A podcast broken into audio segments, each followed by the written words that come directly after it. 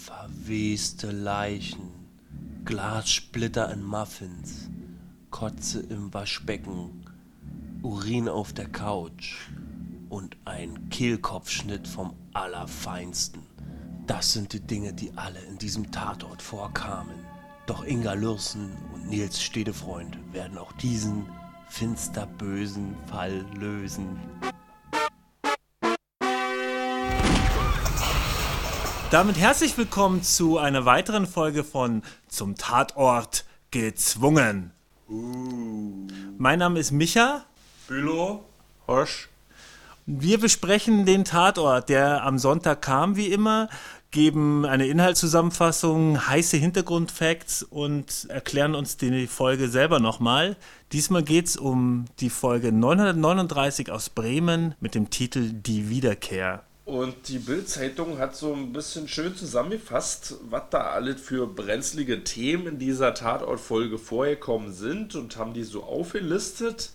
Oh, ich lese mal kurz vor. Das ist Kindesentführung, Alkoholismus, Selbstmord, Essstörung, Missbrauch, Erpressung und Tod eines Kindes und dann noch die Verschleierung der Todesumstände.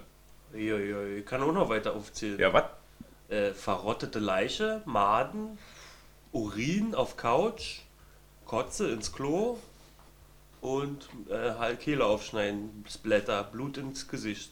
Also Körperflüssigkeiten. Ja, da war ziemlich Und FKK. Hatten wir Camping schon? dabei. Camping. Nee, Camping. und FKK und Kuscheltiere. Aber mit dem FKK ist mir ja nicht aufgefallen. Selbstzweifel. Wann war FKK in dem. Film? Dieses Das ältere wird erwähnt. Pärchen war ja so ein FKK-Pärchen. Ach so, deswegen waren sie immer nackig drin im Ja. Wohnwagen. Ah. Stimmt. Also ich reiß mal kurz die Vorgeschichte unter, in der Zusammenhang auch die erste Leiche dieses Tatorts quasi ein bisschen outgesourced wurde, die jetzt nicht unmittelbar im Laufe so dieses Falles gestorben ist, sondern eigentlich im Vorlauf, zehn Jahre vorher. Da ist ein Mädchen verschwunden gewesen, keine Ahnung, wie alt war die, sieben Jahre oder was, vor zehn Jahren, jetzt ist sie 17, genau. Und ihr Vater war der einzige Verdächtige gewesen. Der war damals besoffen gewesen an diesem Abend und äh, die Inga Lürsen und der Nils Stedefreund haben den Fall damals ermittelt und haben sich so eingeschossen auf diesen Vater, der Björn Althoff. Es geht um die Familie Althoff. Der wollte aber nicht sagen oder konnte nicht sagen, wo dieses verschwundene Mädchen jetzt ist. Seine Tochter. Seine Tochter auch noch, Ja. genau. Weil er hatte Blackout und richtig viel Kante, in der Kante. Ja. Wodka. Trotzdem hieß es, er sei der Täter gewesen, hat die entführt und irgendwo hingeschafft. Und bevor herausgefunden werden konnte, wo sie nun eigentlich ist, hat der sich erhangen.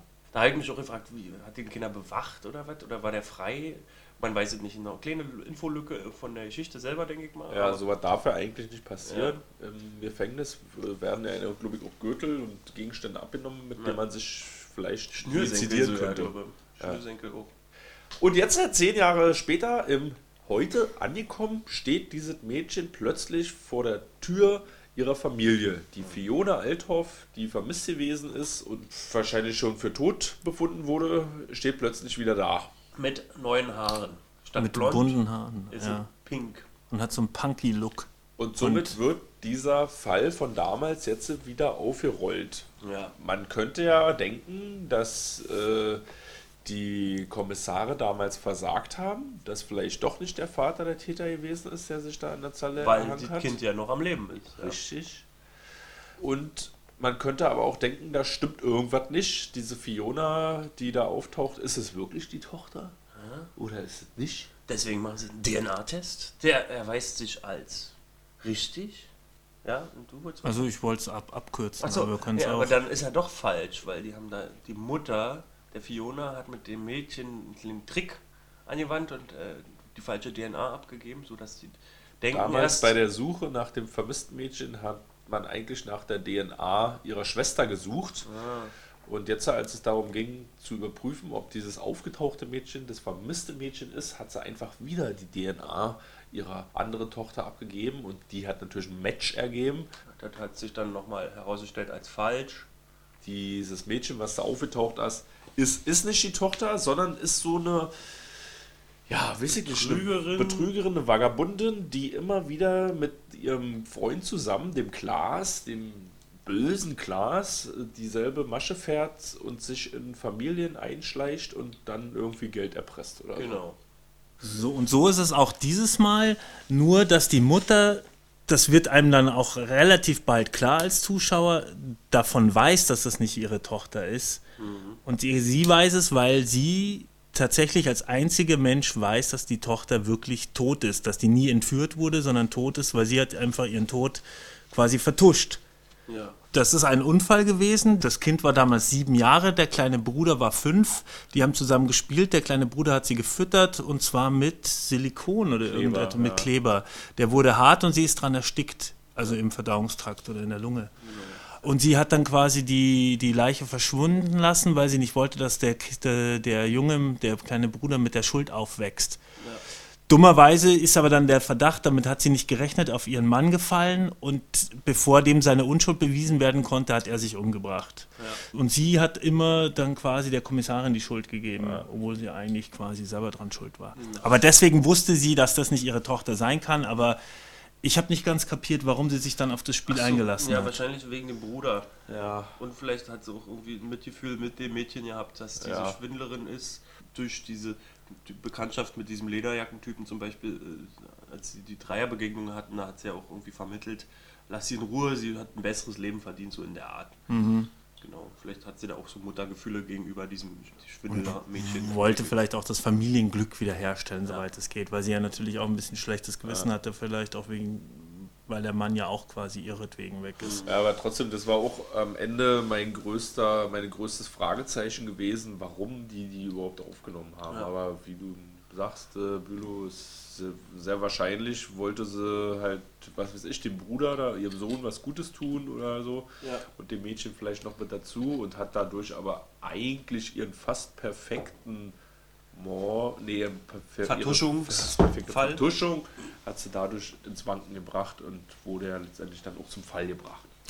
Gibt es eigentlich einen Mörder in dem Tatort?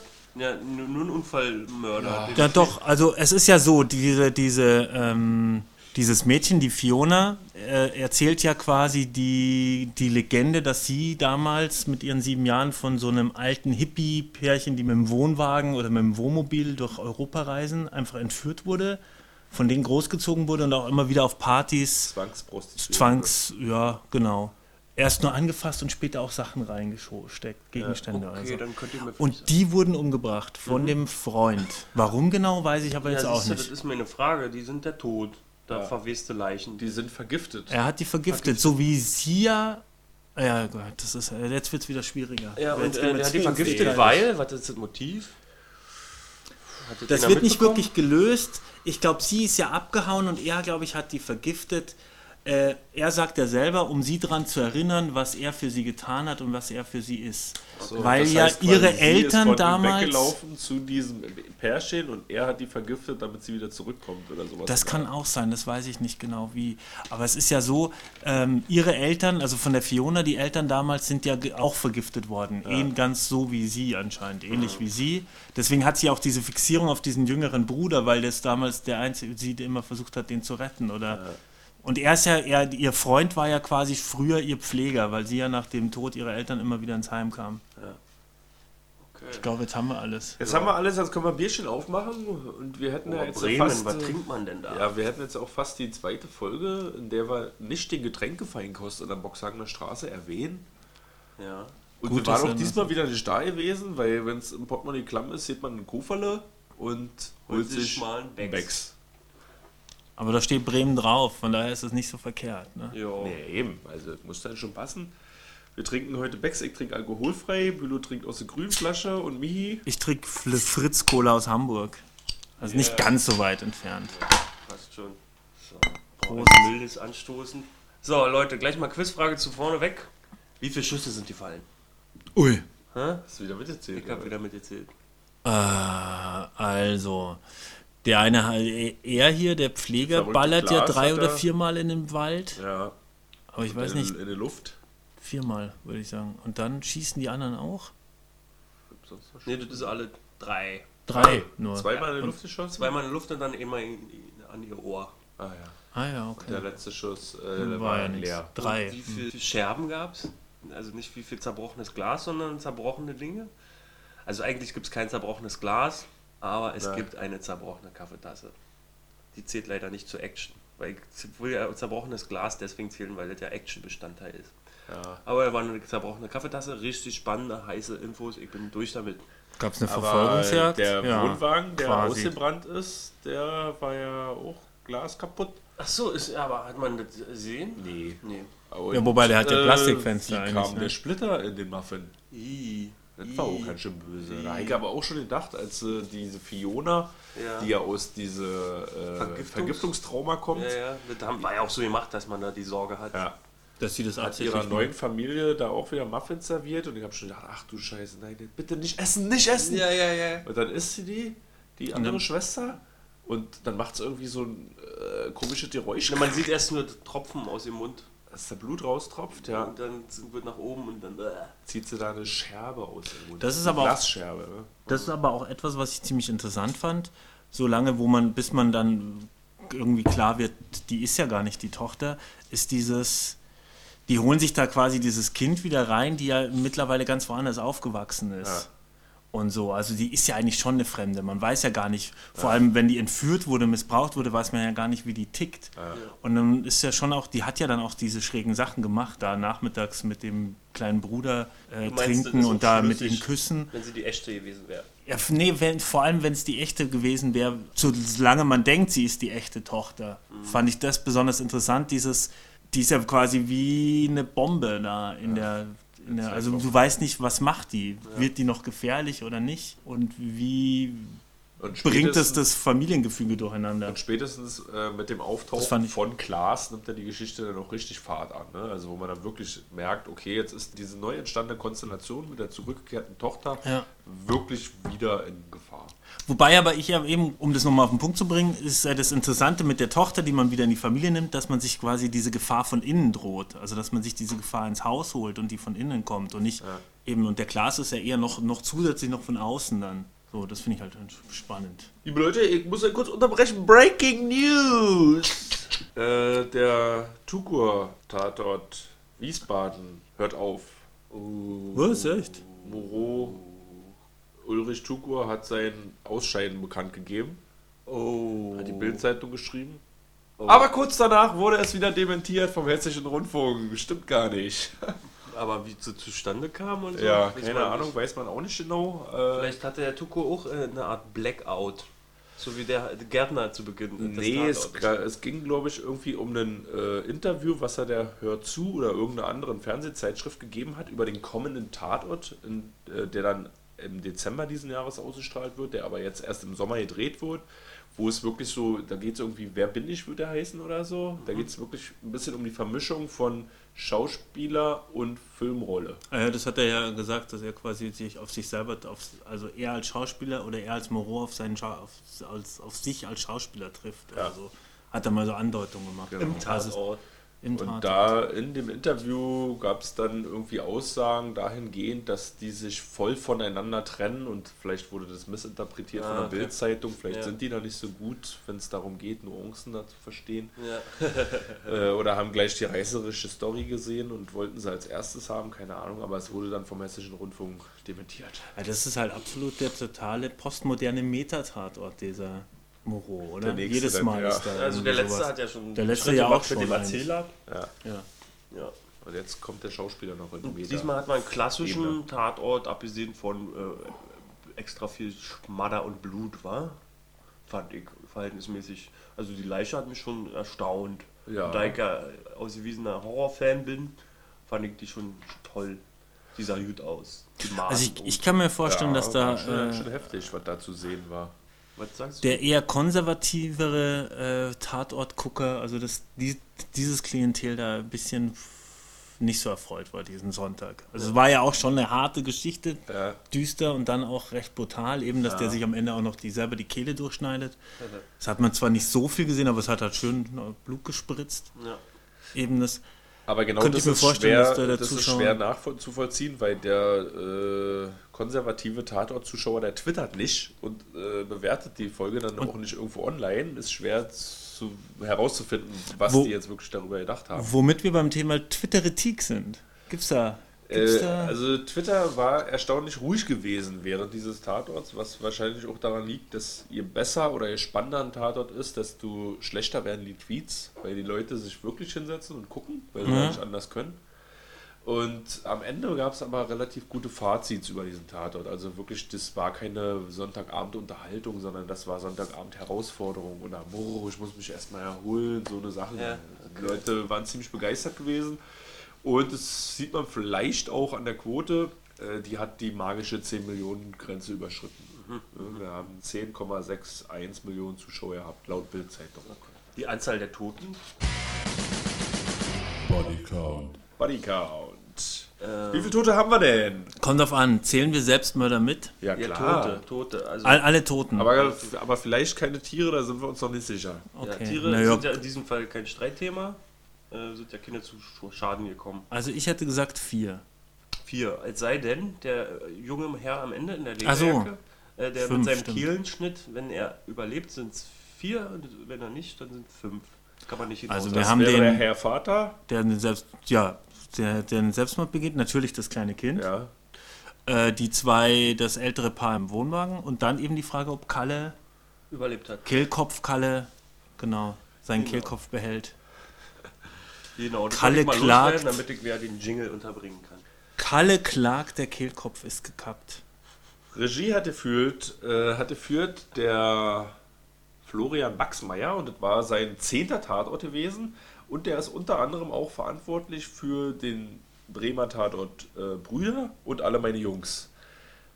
Okay. Brüder war der allererste, den wir. Ach, wir haben die ja gesehen. Genau, die, Ja. äh, mit dem Clan. Äh, Also, Polizeierpressung. ach, der hat die letzten zwei quasi auch gemacht. Okay. Vor gut einem bisschen über einem Jahr. ja, Eben mit, die, mit dieser krassen, äh, Islam-Clan mit dem muslimischen Clan. Oder? Die dann in die Sauna gehen Genau. und Politiker bedrohen. die, die die Zeugen immer bedrohen damit äh, und, Ja. und auch die Richter selbst. Einschüchterung. Genau. Und dann eben die Müllmänner. Jo, Die Müllmann-Mafia. Auf den wir ja auch immer noch heiß warten. Und mit Mike Möller als Stuntman. Und es ist ja tatsächlich so, ach, und das, ich hab's nicht nur mit einem halben Ohr mitgekriegt, er ist derselbe Regisseur oder derselbe Derselbe Schriftsteller? Regisseur. Okay, und äh, aber Autor auch Aber, derselbe? Äh, nee, Nee. Äh, doch, ja. Äh, dieser Matthias Tuchmann, der hat auch alle meine Jungs mit äh, geschrieben. Okay. Okay. Da haben die beiden auch schon zusammengearbeitet und jetzt eben hier wieder. okay. Und Ah, das- mitgeschrieben hat jetzt aber auch Stefanie Veit und die hat schon auch öfters mit Matthias Tuchmann zusammengearbeitet. Wahrscheinlich sind sie liiert. Weil ich finde ja auch, dass ähm, Mache ich jetzt einfach mal die Hypothese. das ist ein bisschen wie bei der CSU quasi. Die holen einfach die Verwandtschaft rein und machen dann auch irgendwelche Arbeiten. Wahrscheinlich hat sie kein einziges Mal irgendwie das Drehbuch gesehen, die ist einfach nur auf der Gehaltsliste. auch die letzten Bremer Tatorte sind ja auch recht heftig. Also schon immer etwas Brutal. brutaler, beklemmende Story. Der Brüder finde ich, den finde ich wesentlich authentischer als jetzt die letzten beiden, also die, die Müllmann-Mafia und jetzt die Geschichte ist ja schon relativ weit hergeholt. Da steckt ja eben, du hast ja vorhin so viel aufgezählt, so viel drin. Es ist ja quasi, wie sagt man so schön, bigger than life eigentlich. Aber, Aber gleichzeitig schon- sind auch alle diese drei Tatorte so äh, geschlossene Gruppen, um die es da jeweils geht. Diesmal haben wir die Familie, bei alle meine Jungs hatten wir die Müll, den Müllmännermilieu und bei Brüder hatten wir diesen Clan. Ja, genau. Es ist schon so eine Spring. Aber auch frühere, da gab es ja auch mal irgendeine mit so einem Geheim, so eine Geheimorganisation, die für, also so ein Geheim, staatlicher Geheimdienst, der keinen kennt, der auch Auftragsmorde gibt. Also ich habe Bremen hat immer so relativ krasse Fälle, die am klassischen Kriminalfilm mit, äh, weiß ich nicht, dass halt einfach Einfach so Mord. Otto um, fremd geht und deswegen aus Eifersucht eben von Ilsa umgebracht wird und das Elke in die Schuhe geschoben wird. Sowas kommt da eigentlich kaum noch vor. Das sind immer so größere Kontext oder eben so ein, so ein kleines Milieu, aber mit ziemlich viel vertrackter Story oder ziemlich viel Drama. Also keine Tatort-Tatorte. Schon immer Nicht ein so bisschen eine- außergewöhnlicher. Aber das ist ja etwas, zu- wozu, wozu ja, habe ich neulich mal gelesen, der Tatort generell mehr und mehr neigt. Also was so momentan einfach in ist oder modern Milieus ist. oder? So Milieus zu ergründen mehr. Ja. Und den Leuten dadurch vielleicht den Einblick zu, zu ermöglichen in Sachen, die sie sonst nicht so kennen. Wobei ich nicht glaube, dass die immer so realistisch sind, diese Einblicke. Das vielleicht nicht. Also da wird Aber ja auch- dadurch irgendwie alles ein bisschen schlüssiger vielleicht auch. Äh, Es gibt noch mehr Parallelen zu vergangenen Tatorten. Wir haben jetzt ja wieder einen Tatort, der sich auf einen Fall von vor zehn Jahren bezieht. Wir hatten mit Chateau Mord und mit dem Grenzfall auch Tatorte, die sich auf die Vergangenheit beziehen Okay. und den aktuellen Fall, Fall darauf heraus ausbau, aufbauen. Ja. Lu- Lustig fand ich, dass ich, ich hatte den Eindruck, dass die in dem Rückblick die Frau Lürsen älter aussah als dann in der Gegenwart. Also die haben sich ja nicht verändert, während. Äh, Nee, aber ich fand Mama- sogar, dass sie da 2005 älter aussah. Ich glaube, Ja. Da Ja, hat sie gerade die ja Grascreme benutzt. Die ermitteln ja auch schon seit Jahren und die können sie ja nicht krass umdekorieren, so wie äh, die Protagonisten des Falls, weil die ja schon auch so aussahen wie heute. Was ich ja erst äh, erhofft hatte, ein bisschen, nachdem ich die Vorschau gesehen habe, war, dass es sich um einen tatsächlichen Tatortfall aus der Vergangenheit Ach so, handelt, der oh. jetzt wieder aufgerollt wird. Nee, aber sowas Aber passiert so- ja Dachtest so du? was passiert bald? bald. Hast du die Info?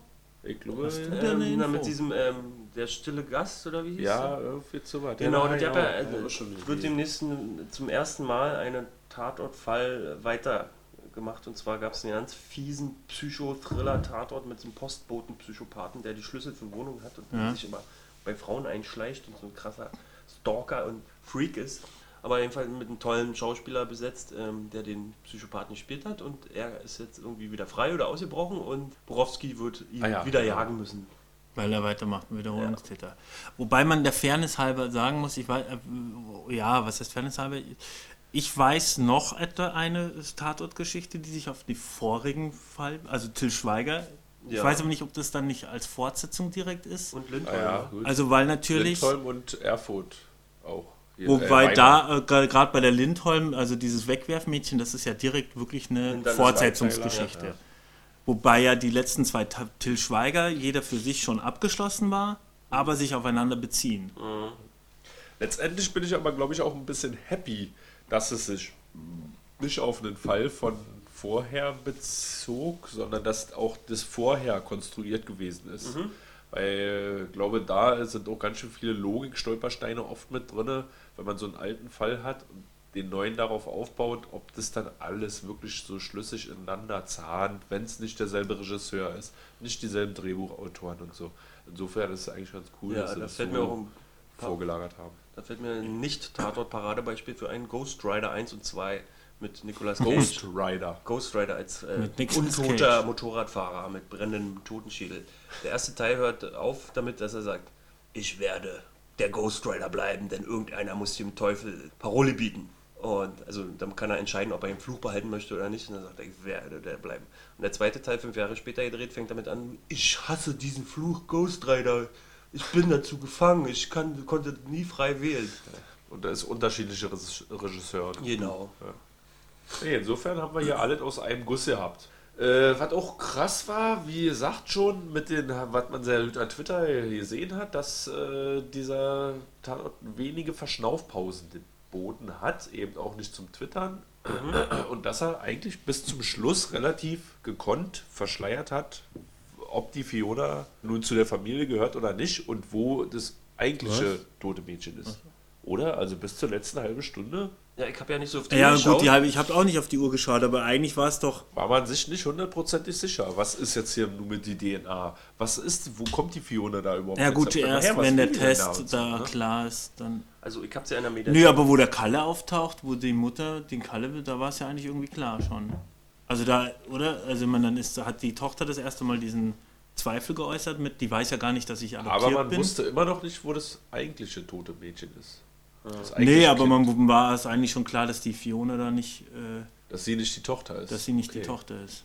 Aber wo das eigentliche Mädchen ist, wusste man immer noch nicht. Nö. Und da waren ja die Kommissare Und wer es war. gewesen. Ja, ja, klar. Und wer es wer es jetzt umgebracht hat oder was damit passiert, mit Ja, der passiert Ich ist. fand den auch sehr kurzweilig, obwohl ich ihn als herkömmlichen Tatort empfunden habe, fand ich den überaus kurzweilig, weil ich habe den in der Mediathek geschaut und habe dann mal die Maus bewegt zwischendrin aus irgendwelchen Gründen und da war schon zwei Drittel des Tatorts rum. Ja.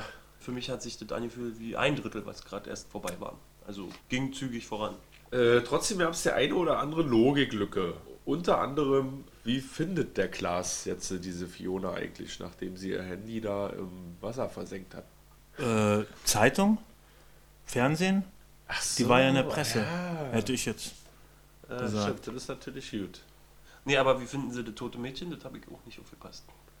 Äh, das wurde schon längst Ach so, gefunden. die haben die Lag DNA schon im Vergleich. Archiv, Die ja. Okay. Die DNA, Zauberkunst. Desoxyribonukleinsäure. Wow, was hast du für Bio-Klausur gelernt? Oder für Chemie oder was? Das Bio, wa? Für Filmwissenschaft. Weiß ich nicht, irgendwie ist es hängen geblieben, genau wie Tetrahydrocannabinol. Ich weiß Aber nicht, da bin ich mir nicht sicher, ob das stimmt. Ganz so. Säure-Deatylat. Was war das? Semi-elastisches hydrotrophes Gel oder so. Naja, Krassen Soundtrack hatte die Folge. Ist mir nicht aufgefallen. ist mir auch nicht Aber aufgefallen. ich sag ja immer, Wie jetzt mit die Hip-Hop und so. Mir ist generell irgendwie nicht so viel hängen geblieben dieses Mal. Also ich fand den schon unterhaltsam und gut, Ist aber mir der, ist nicht der ist so nicht bam. aufgefallen, der Soundtrack, weil du brutal doch war. dann so in der Story warst. Ich Weil da weiß war es halt Hip-Hop nicht. auf dem, äh, hier auf dem Campingplatz gewesen. Da war Das war komisch, ja, das fand ich ein bisschen, ja. Oder was da alles gespielt wurde hier, diese komische Warum lief da auf diesem spießigen Campingplatz äh, äh, Hip-Hop? belgischer Hip-Hop. Weiß nicht. ist mir ja nicht aufgefallen. Und Hat vielleicht ist ja auch ein guter Soundtrack, also ihr sagt jetzt nicht unbedingt gut, aber ein guter Soundtrack ist ja der, den man nicht wahrnimmt Ja, im Film. hat Ja, aber das, das war komisch. Generell, hattet ihr auch irgendwie den Verdacht, als er dann diesem Jungen hinterher guckt, der erst so ein bisschen arm da rumsteht und dann da aus dem Fenster rausschaut, äh, dass Der noch nicht, wichtig ist. Das ist ja auch. ja, dass der auch missbraucht Ja, wird oder so. genau. Und da habe ich Der schon gedacht, jetzt kommen die weiß. eben auch so milieumäßig, jetzt geht es auf einmal so um Kindermissbrauch, also ein Netzwerk von Wohnwagenbesitzern, die Campingplatzmilieu, irgendwie War ein, ein roter kriminelle Hering oder was? Ja. ja. Also Kinderporno und Crystal Meth äh, auf dem Campingplatz. Genau, aber der genau dieselbe Köder habe ich auch gefressen. Also ich dachte, Ja, ich ja auch. Ich dachte, er weiß was, er hat was gesehen. Ja. Vielleicht die Fiona. Weil der auch so traurig geschaut hat, gell? Dann das dann- Aber vielleicht war das einfach, um den Zuschauer quasi nochmal auch so ein bisschen auf diese Fährte zu spüren mit, mit dem, das Kind, das da, also dass man das noch mehr glaubt, diese Geschichte mit, dass die da entführt wurde. Oder vielleicht auch, dass man sich da noch ein bisschen mehr reinfühlen kann, was das wohl für ein Schicksal für die war. Oder so, um das nochmal so zu ja, visualisieren es gab, für einen. also, Da waren einige sehr gute Twists dabei gewesen. ja, und es ne? gab halt auch die, wie bei diesem Jungen diese Momente, wo man so ich dachte, oh nein, bitte nicht, bitte nicht.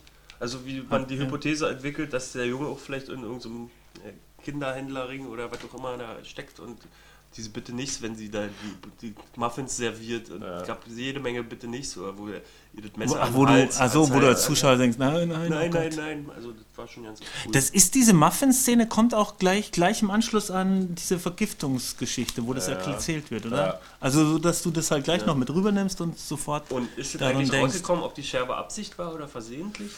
Nee. Bleibt offen. Bleibt offen. Okay. Ja. Kann aber sogar versehen gewesen sein. Bleibt offen, ja. So wie ob er stirbt oder nicht. Oder äh, eben das mit diesem Jungen. Wobei ich, ich zum Beispiel, ich muss, musste ja regelmäßig Campingurlaub machen als Jugendlicher. Oder als? Kind. Also bis halt später. Meine Eltern, die haben sich irgendwann einen Campingplatz gekauft und dann ging es jedes Jahr nach Italien, nach Gargano, Campingplatz Punta Lunga. Ja. Und äh, wir waren sogar im Winter, haben wir Camping gemacht. Mit im. Wohn, mit dem Wohnwagen, ja. Ja. Am Milchstädter See in Kärnten. Und dann sind wir halt Skifahren gegangen. Und, es geht, ja, du hast halt Gasheizung an und dann, dann geht es. Da waren noch andere auch. Oh, wenn du Und so, so, eine, so eine schlimme Kindheit gehabt hast, dann hättest du Ghetto-Rapper werden müssen. Und über deine Kindheit im Ist ja nicht Wohnwagen ja- rappen müssen. Genau, scheinbar jetzt ja. angenehm gewesen. Oder Also da insofern, ein dann Trauma hätte ich- von? Nee, aber ich kann, ich kann nachvollziehen, dass der kleine Junge so traurig guckt. Das war schon nicht, es war schon immer ein bisschen öde. Ich, Ja. Wobei ich habe mich auch zweimal verliebt. Glaube ich. Auf dem Campingplatz. Ja, einmal da war so ein hübsches blondes Mädchen, aber die glaube ich war ein bisschen älter und wir haben zusammen einen Vogel gerettet. Oh. Und der hatte, also ich weiß gar nicht, ob wir den dann, ich weiß gar nicht, was wir Ihr mit dem gemacht wahrscheinlich haben. wieder kaputt gemacht. ist- Verschlimmbessert. Wahrscheinlich ist er trotzdem gestorben, aber wir Ja, haben ihm ja, eine Weile klar, zu essen gegeben und gestreichelt. Der ist mit gebrochenem Dings, Flügel. Geflügel. Oh. Aber man ich habe äh, ja, gar nicht so eine Wohnmobil-Stories so doll. War der aber nicht am, am, am schon ein bisschen Balaton oder so? Ja, doch, also gab es auch, aber bei uns in der Familie nicht ganz so doll. Nur so ein paar Mal campen waren wir gewesen, aber es ist so, also ich muss sagen, bis heute campen ist immer auch bei meiner Körpergröße nicht das allerkomfortabelste.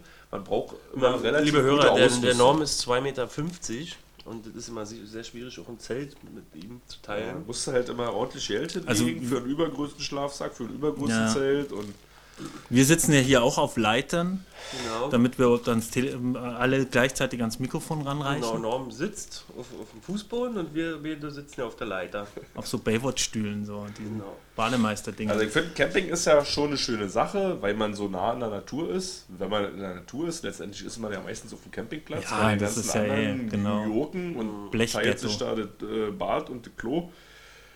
Aber ansonsten ist man ja schon relativ nah an der Natur. Aber ich finde, man braucht dann auch immer gutes Equipment. Ansonsten ist es halt ganz schön belastend, wenn man den ganzen Komfort, den man zu Hause gewöhnt ist, dann auf einmal ja nicht mehr hat. Keinen Kühlschrank mehr. Kein ordentlich mal, ich muss mir kurz was warm machen oder ich will mal ein Käffchen trinken. Dann musst du da gleich immer das Flammending anmachen. Und Ja. wenn das scheiße ist, dann nervt es einfach nur. Ja, ja. Oder Na, wir haben ja zusammen auch hast. gerne mal gecampt vor ewigen Zeiten. Es war immer Himmelfahrt und dann war es sehr feucht, fröhlich. Und Geht er hat für ein zum Beispiel Tage. auch einen Bekannten von uns, der hatte so Hygienekomplexe und wollte nicht auf diese Campingplatzklos. Und das fanden wir total faszinierend. Vier Tage nicht kacken. Echt? Ja. Weil er dann nicht auf die. Naja, aber da gab es dann auch, ne, dass man, also da haben wir, glaube ich, nicht so viele duscht. Nö, das Ja, nicht. ja gut. Ja- Ich- ja eh Ich weiß halt, wo, ich hatte aber da auch mal so. Probleme. Also Gott sei Dank, wir hatten halt selber so ein Klo im aber keine Campingwagen. Dusche, ne? Doch, nee, nee, duschen mussten wir so. Hatten wir eine Dusche? Wäre das gegangen? Das weiß ich nicht mehr. Aber wir hatten so ein Chemieklo. War, und das war eigentlich ganz gut, weil nämlich in Italien die Toiletten, die sind ja so, so zum, man, man kackt ja in der Hocke. Ins Loch. Ne, genau. Also du hast ja nur so geriffelte, so, so geriffelte Fußboden, so Fußflächen, wo du dich hinstellen kannst. Und dann musst du dir so in der Hocke kacken. Vielleicht hast du, wenn du Glück hast, hast du noch so einen Henkel an der Wand, wo du dich festhalten kannst. Und ich hatte immer Angst, dass ich mich da selber an Oh nee. An- Dann lieber ein Baum, wa? oder so. Der Baumtrick. Der Baum, wie geht denn der Baumtrick? Der Baumtrick, Baum man lehnt sich einfach an den Baum und man Rücklings. braucht ein paar kräftige Schenkel, aber da, somit ist äh, die Gefahr etwas entkräftet, dass man sich an die Knöchel kackt. Weil die Beine ja weiter weg sein können. Äh, wenn ich in der freien Natur äh, äh, das mein Geschäft erledigen, erledigen muss, dann gehe ich meistens rum und suche irgendwie, oft gibt es ja so im Wald dann auch so umgefallene Baumstämme oder Ja. sowas, also so querliegende Ja. Bäume. Und dann setze ich mich da halt so, dra so drauf. Möglichst vielleicht ist da noch irgendwas, wo man sich so hinhalten kann, festhalten kann, damit man den Hintern möglichst weit über den Baumstamm, also nach hinten ins Leere recken lässt und dann sitzt man da eigentlich ganz bequem. Manchmal hat man sogar noch einen Ast, wo man das, die Klopapierrolle dranhängen kann. Das ist total kom totaler Komfort, Ja, auch im Wald. Wer, wer weise plant, der baut sich zuerst mal ein Naturchlora aus Bäumen. Ja, genau, so, so, ein, so ein X, ne? Ich, so wie die Pfadfinder das X machen. nicht schlecht. Okay, merke ich mir. Kommen wir mal zu die Schauspieler erst. Da haben wir ja einige herausragende Schauspieler, die wahrscheinlich auch diese Tatortfolge so ein bisschen mitgetragen haben. Äh, Und am bedeutendsten ist wahrscheinlich diese Dreieck aus der Mutter, die Silke Althoff, gespielt von Gabriela Maria Schmiede. Dann auf der anderen Seite die Adoptivtochter, die Katrin Althoff von Amelie Kiefer gespielt. Und dann als drittes eben das die Fiona Althoff von Großwarntje Kohlhoff gespielt. Und das haben die schon ziemlich gut gemacht. Ne? Die haben sich ja irgendwie alle drei gegeneinander immer so ein bisschen ausgespielt. Ja.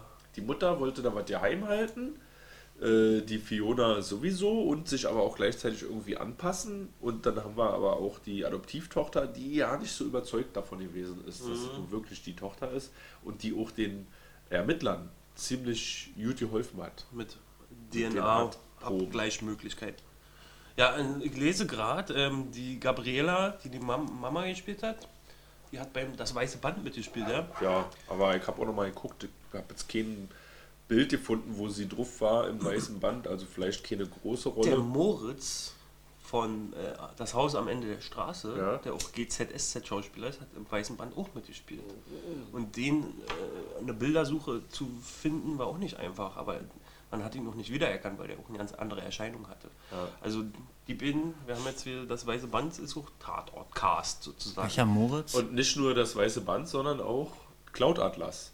Die Psychologin Barbara Jenschura, gespielt von Marie Rönnebeck, die war schon im Cloud Atlas gewesen, aber da habe ich auch kein Bild gefunden. Äh, da war ist. aber, da sind ja auch einige Deutsche bei, weil das ist ja auch, glaube ich, so ein Fördergeld-Ding. Ah, ja. Es gibt ja immer Hollywood-Filme, die von, von Das Deutschen ist gefördert quasi eine deutsche, das das ist auch eine deutsche Produktion. Ja. Also es ist nicht nur gefördert, das sind deutsche Firmen, die das Pro- äh, Projekt Produktionsfirmen. Und es ist ja auch äh, Tom Tick war, so, also ja. deutscher Regisseur. Zusammen Nee, mit achso, der dem. Moritz beim, beim Haus an der Straße war der junge Mann, der ans Rohr gekettet wurde und ähm, Den er quasi retten wollte, der genau, Verrückte. der den er Robin. mit das Der Te Robin. Tex Texas Kettensägen-Massaker und mit Die Nacht des Jägers ver auch versorgt hat. Als Ach, die Nacht des Jägers war, war der schwarz tatsächlich der anonyme okay. Anrufer, der hat mir da geholfen. Den habe ich da erwähnt im Podcast. Den Robin, ne, hat er gespielt. Achso, Robin, nicht Moritz. Und äh, was ja auch interessant ist, diese Großwantje Kohlhoff, die ma- hat erst im letzten Jahr ihr Schauspielstudium an der UDK hier in Berlin angefangen und hat vorher nur so Schauspielworkshops mitgemacht. Und hat da aber auch trotzdem schon eine ganz schön lange Latte da an äh, Casts auf Okay. ihrer Vita stehen. Ja, das ist ja auch, äh, anscheinend der Tatort ist ja da in der Hinsicht auch ein bisschen mutig, was die jungen Schauspielerinnen betrifft, weil wir wissen ja, beim Borowski war ja die Frau auch sehr jungfräulich da in dem Tatort äh, aufgespielt, die da mit den Drogenabhängigkeiten kämpfen musste. Ja, ganz genau. Da ist, äh, habe ich auch noch, als ich gerade die Bild-Zeitung las, äh, zu Recherchezwecken, gesehen, dass die jetzt auch in einem ZDF-Krimi gerade wieder mitspielt. Die Gro. Äh, nee, nicht die Gro, sondern Ach so, dies- die- das Mädel. Äh, Elisa Schlott heißt die, die im, dieses Drogenmädchen in Ja. diesem äh, Borowski. Genau. Borowski und der Himmel über Kiel, Crystal Mess Tatort gespielt hat. Die ist jetzt wieder in so einem ZDF-Krimi, Marie Brandt heißt der, ist wohl ein Zweiteiler.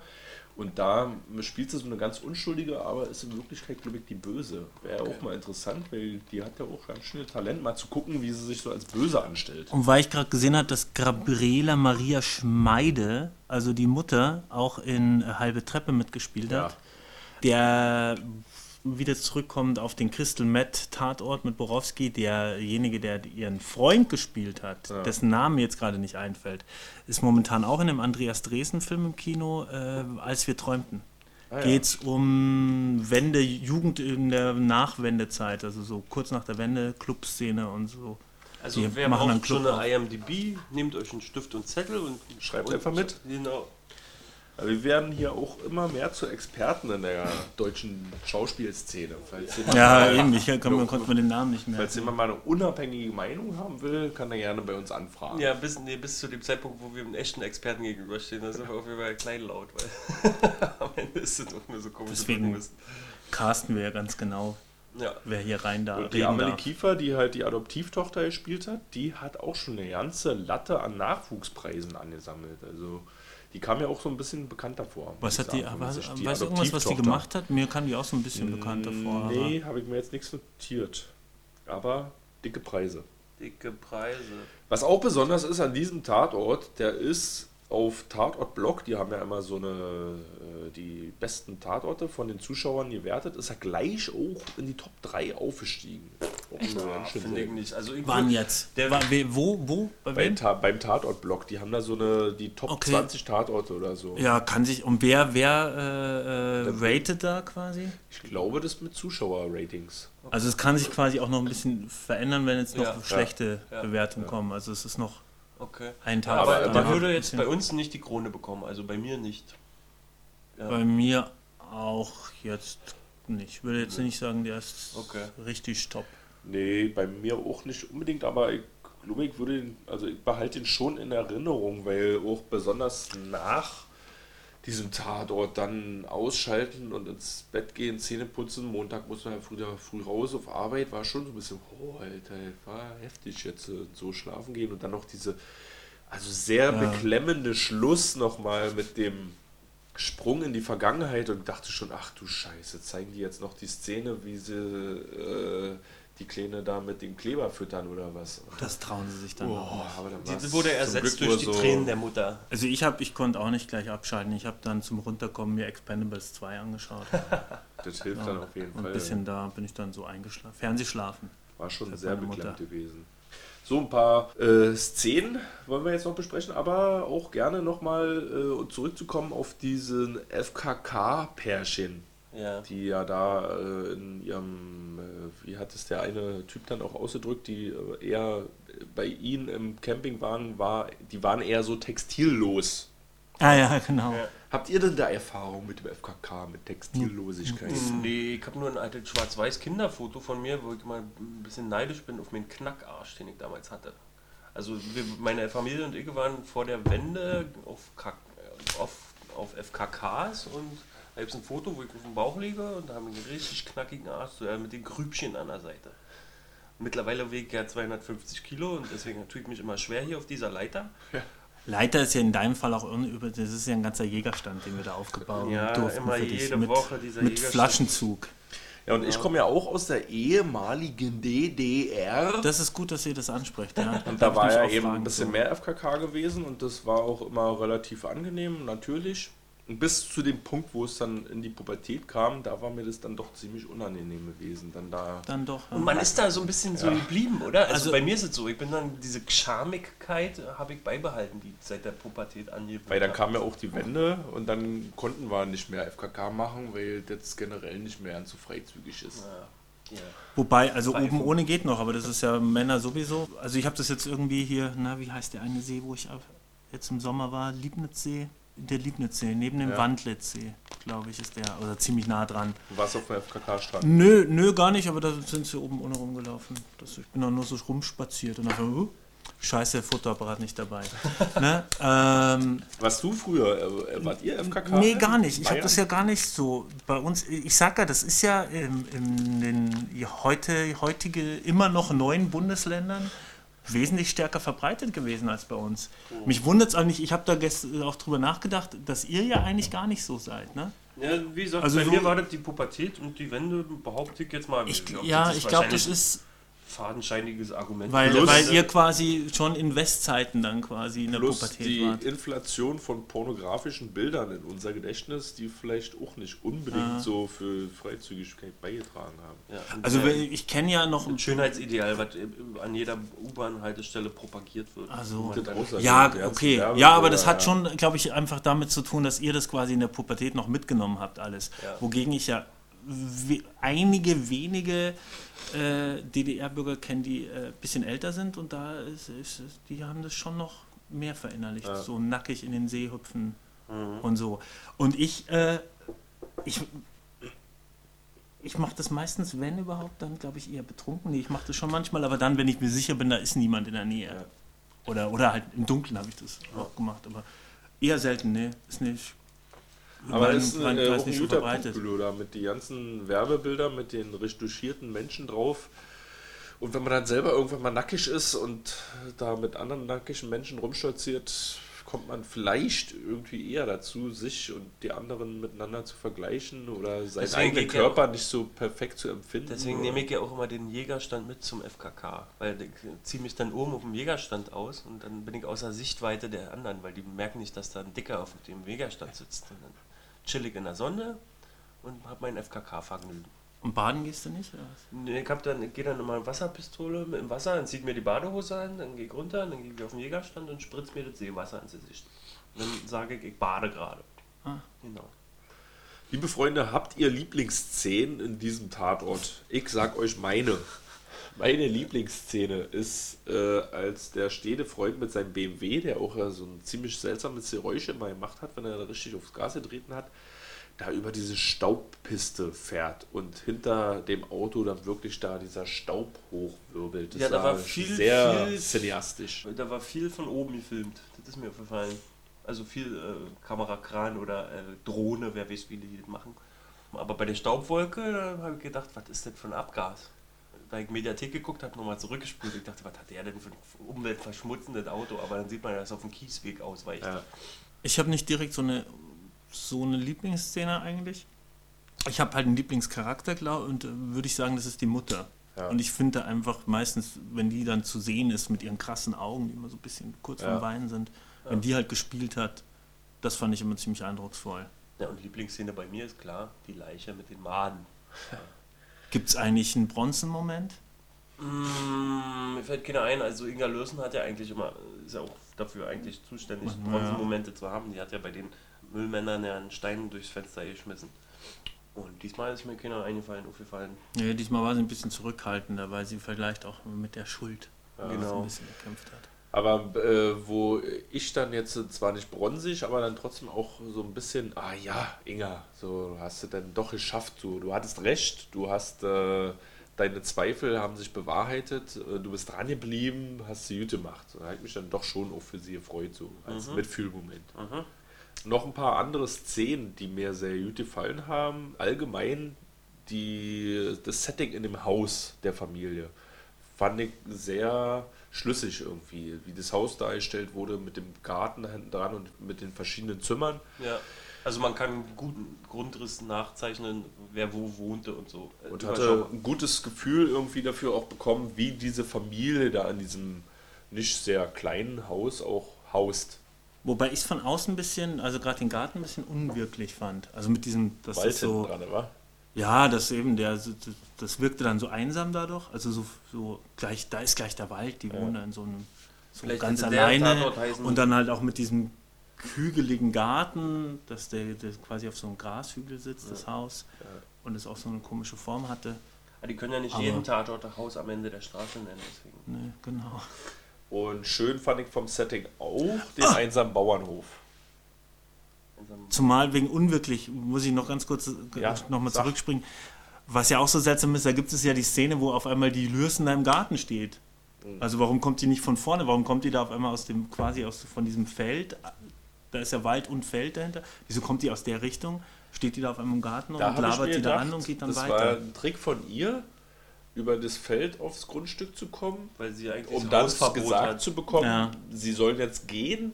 Und das Gehen macht sie dann durchs Haus, durch die Vordereingang, damit sie nochmal durchs Haus kann vielleicht oder so. Und gesehen wird von möglichst allen, oder? Ja. Und dass sie nicht an der Tür abgefertigt werden kann. Ja. Nicht schlecht. Also ich meine, das war ja auch der Das auflösende Moment dann, ne, wo die sie hat die Bombe so platzen lassen, Ja. beziehungsweise die Mutter hat auflaufen lassen dann endlich. Und der verlassene Bauernhof, ja. Und war der verlassene Bauernhof, ja, hat mir auch äh, sehr gut gefallen. Da haben sie sich gute Spots ausgesucht, die Aber den Leute. habe ich gar nicht auf dem Schirm. Könnt ihr mir auf die Sprünge Da, wo helfen? der, Da, wo äh, der Wohnwagen Wohnwagen ausgebrannt ist Ach und so. in der Mhm. Scheune auch stand. Ja, da war ich Da, wo er dann auch in die Luft ballert. Ach so, Später noch okay, mal, ja, kommt ja, er noch ja, mal ja. vor. Für mich war das fast dieselbe Atmosphäre wie das Haus von der Familie, bloß dass da ein anderes Haus stand. Ach so, Also diese Leere um, umgeben, ja. das Haus umgeben von dieser Leere. Sehr ländlich da. Ja, ja. Aber es ist vielleicht auch sowieso was, was diesen Tatort äh, in seiner Milieuhaftigkeit auch nochmal auszeichnet, dass das alles eben nicht so großstädtisch gewesen ist, dass man da Nee. nicht durch enge Straßen fährt oder in einem großen Mietshaus ist, sondern Und es war halt auch keine Elendsgegend. So. Ja. Also, oder keine, das war, die waren ja eben, die haben ein relativ gute, großes Haus gehabt, die haben, waren finanziell abgesichert. Wie sagte jemand zu mir, ähm, als ich sagte, oh, wir müssen, ich muss ja wieder Tatort gucken, und ich bin ja dazu gezwungen. Oh, morgen kommt Tatort Bremen. Und dann sagt derjenige zu mir, oh, Bremen, na da sind ja die großen Verbrechen. Da geht's ja richtig rund. Das war Und das war ironisch? Na klar. Ähm, das war eigentlich schon der Gag und der war kein richtig guter Gag. Also ich bin durch mit meiner Nummer gerade. Das einfach völliger Quatsch ist. Erstens, weil äh, Tatort Bremen ja ist ja, sind ja immer die krassen Fälle, sind ja immer krasse Fälle. Und zweitens in echt zum Beispiel, bei mir, da wo ich herkomme, im Landkreis, um, und das, die, die Kreishauptstadt hat ja nur 70.000 Einwohner, und da ging mehrere Wochen lang haben sie einen Axtmörder ge gesucht. Uh, aber auch, oder so. Ja, eigentlich und dann ist auch zum, viel mehr Potenzial für, für fiese Sachen im Schatten. Ja, ne, du, da können sie sich auch leicht, können sie sich auch leicht verstecken. Er hat dann wohl im Wald irgendwie sich versteckt.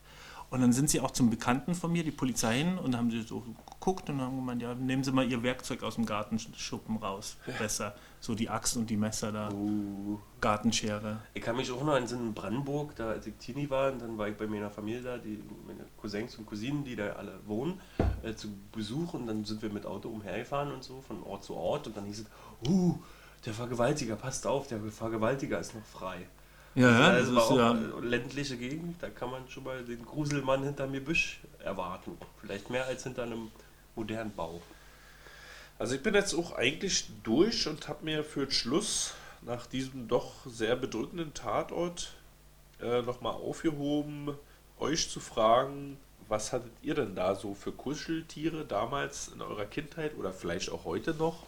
Weil wir haben ja gesehen, wie die Fiona, die vermeintliche Fiona, sich da so in ihre Kuscheltiere rein. Fand ich auch interessant, weil da gab es ja zweimal Close-Ups auf Kuscheltiere. Ich dachte, das wird dann weiter im Tatort der Running Gag. Da gab es ja auch Close-Up auf die Schildkröte und auf diesen Teddybär mit der Maske da. Na, Teddybär mit der Farbe. Ne? Achso, Farbe. Ja. Genau. Ähm, ich hatte einen kleinen Clown mit einer roten Nase und einen Kanarienvogel. Oh, nee, der hatte keinen Namen. Achso. Aber mein Kanarienvogel, der Gargamel, der hatte einen Namen. Der hat die Nase so attraktiv gefunden und irgendwie sexuell anreizend, dass er sich immer ausgetobt hat auf dem Clown. Und zwar auf der Nase hat er rumgeritten und die war richtig abgewetzt. Also ich hatte einen Clown ohne rote Nase. Zum Schluss. Ach so, okay. Mir fällt gerade noch was ein zu, zu dem Tatort wegen, äh, weil da gibt es ja auch diese Szene, wo sie sich dann mit den ganzen Kuscheltieren da ins Bett legt. Ja. Weil die sich natürlich auch so nach Familie sehnt und so. Äh, weil es ja schon auch interessant ist, sie macht, haut zwar ab und geht nochmal zu ihrem Typen, aber sie lässt ja das extra das Handy an und ver verpetzt ihn, weil sie ja anscheinend auch will, dass es aufhört. Ja. Ne? Und sie ja auch wahrscheinlich endlich mal irgendwo ankommen will Ja. passend zu der Geschichte, die die da immer erzählt, quasi, weil als sie sich als Fiona ausgibt, ist ja, ich hatte unter anderem, ich hatte ganz viele Kuscheltiere, ich hatte ja auch mehrere Geschwister und dann habe ich die irgendwie alle geerbt und dann hatte ich unter anderem einen Kuschel, so einen, so einen Plüschhund, ähm, der glaube ich auch irgendwie durch mehrere Hände ging Welche Rasse? und der hatte, das weiß ich nicht, äh, der war so ein bisschen so länglich mit so braun und schwarzem Fleck oben drauf und so langen Schlabberohren, der, der, der lag so, der bisschen Ja. flacher. Und der hatte hinten, wenn man den Schwanz hochkommt, hatte der hinten ein Loch, wo man Pufferloch. quasi Gegenstände reinstecken, schieben konnte. Ne, Bülow, hast du schon einen steifen? Oh, geht ab, Alter. Musste, der muss musste, der musste kommen, ja. der Satz. Musste Ja, aber- runter vom Hochsitz. Äh, mein Sonst Lieblingskuscheltier war ein Pinguin gewesen. Der hatte auch keinen Namen, der hieß dann nur, weil ich es damals als kleiner Junge noch nicht aussprechen konnte, hieß er dann Ningenong. Und so hieß er dann auch äh, bis heute. Dingedong, Ningenong. Ningenong. Weil Pinguin, Ningenong. Okay. so. Und der ist auch jetzt noch bei meiner Mutter zu Hause und wartet da eventuell auf seine Erben. Okay. Genau. Ich weiß auch gar nicht, was mit meinem ganzen Namen. Zeug ist. Namen. Da sind ja auch Sachen aus den, müssen ja Sachen noch teilweise aus den 60ern oder so. Ja, vor allem müsste man die dann da auch irgendwann dann auch mal reinigen. Ich weiß ja nicht, was da an so einem Kuscheltier dann an den ganzen Sabber und Speisereste dann Ja, über die nimmst am Jahrzehnte da Schwanz entsteht. und klopfst ihn gegen eine Wand. Diesen Besenklopper und dann klopfst du ihn aus. Ich Das würde die auch mal waschen, doch, oder? Achso. Also ich habe mal einen auf dem Flohmarkt oder irgendeine, so eine Geschenkbox im Treppenhaus, die musste ich unbedingt mitnehmen. Das war so ein kleiner Bär, der hat ein Bienenkostüm an. Dass man ihm auch so eine Kapuze auf und absetzen kann mit so Fühlern dran. Also ein Bär, der sich als ein Teddybär, der sich als Biene verkleidet. Oh. Und das war so absurd, das ist ein bisschen so wie Wiener Würstchen im Speckmantel oder so. Ja, also ja. so Das, den hast du den musste ich dann nehmen. Nee, den habe ich irgendwie, aber schon, da war ich schon eigentlich aus dem Alter, aber ich fand es, den so bizarr, dass ich mir dann genommen habe und auch erstmal gewaschen habe. Äh, den wollte aber keiner geschenkt haben. Irgendwie, Weil weil, ich erzählt habe, wo ich. Geschichte Ja, genau. Eine Sache möchte ich noch kurz klären, weil wir über FKK geredet haben, über Camping. Ähm, und ihr ja auch schon meintet, eben mit, mit der DDR. Wo seid ihr eigentlich vor der Wende hingefahren im Urlaub? So, Ostsee hauptsächlich. hauptsächlich der Ähm, Ostsee. wir waren ständig ähm, an Berlin. Ähm, ach, scheiße, wie heißt dieser kleine Ort? Mit so? Bungalows. Wer Berlinsee? Nee, Kinsee. in der war, Datscha. das war so ein Ort, äh, da waren irgendwie dann waren Bungalows und da waren alle irgendwie. Die ganzen Bekannten von meinem Vater auch und so. Und da war cool war dann, da war eine Feuerwehrsirene. Und da bin ich mal mit meiner Schwester hingeschlichen und dann. Nur kurz, da wussten alle, okay, die war ja Kinder nicht sind. Feuerwehrsirene, war ja Luftalarm, Ach so, glaube ich. ne, war eine rote. Ich glaube, das sollte für Feuer. Nee, aber das Geräusch, was die macht, das Ja. kann man auch hier in Berlin in der äh, Friedrichstraße hören. Jeden Ja. Mittwoch Okay, um Punkt 15 Uhr wird Ist- diese Sirene einmal getestet. okay. Einmal nur durchlaufen lassen. Okay. Und wenn man die jetzt aber bestimmte Signale macht, äh, wieder aufhören, wieder Tempo. runter, wieder hoch, wieder runter, dann heißt es, äh, jetzt geht's ab in den Keller. Okay. Naja, da haben wir immer dran rumgespielt. War mein Kindheitsurlaubserlebnis eigentlich komplett zusammengefasst. Also, im Gegensatz zu dem Tatort hatten wir eine heile Kindheit. Im Gegensatz zu Fiona. Und ähm, dazu möchte ich jetzt quasi abschließend noch äh, erwähnen: Die Großwantje Kohlhoff sehen wir wieder im Tatort Bodensee. Wir wissen nicht genau wann. Uns gibt es nächste Woche wieder. Und Berliner seht ihr auch nächste Woche wieder. Die neuen Berliner kommen. Genau. Das Ja. nächste Woche, ja? Ich glaube, ja. Ist es mit Merit Becker oder Genau. so? Ja. Ja, da dürfen wir mal gespannt sein. Wir sind gespannt. Bis nächste Woche. Wir laden unsere Schütze durch. Bis dahin.